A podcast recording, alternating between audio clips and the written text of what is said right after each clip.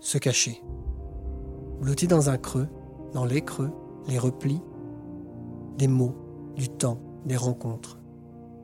Se cacher derrière un écran, un stylo, des gros yeux, des mots ou des gouttes de sueur. Se cacher dans l'armoire de la réussite, dans l'ascenseur social. Laisser les portes suffisamment closes pour ne pas être trouvé. Percer à jour. Se laisser juste de quoi respirer. Caché par la couverture, le nez à fleur de couette. On ne voit pas bien, on entend mal, mais on est protégé. On n'a plus peur. Plus peur des coups de ceinture. Mais à force de rester caché, on oublie. On finit par oublier qu'il faut que l'on nous cherche.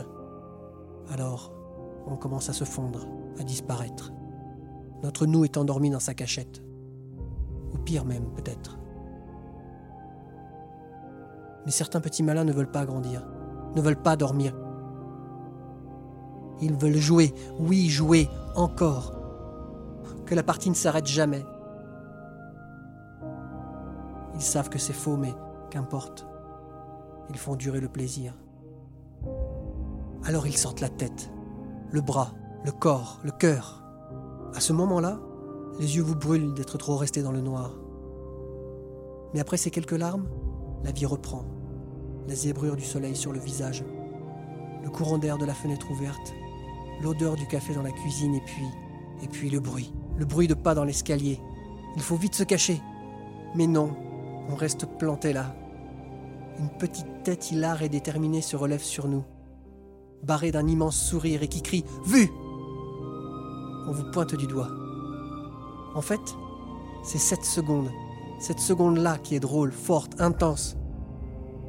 On est deux, deux êtres humains. On s'est vu, on s'est même touché. On sait que l'on n'est pas seul dans la maison et que l'on va jouer encore toute l'après-midi.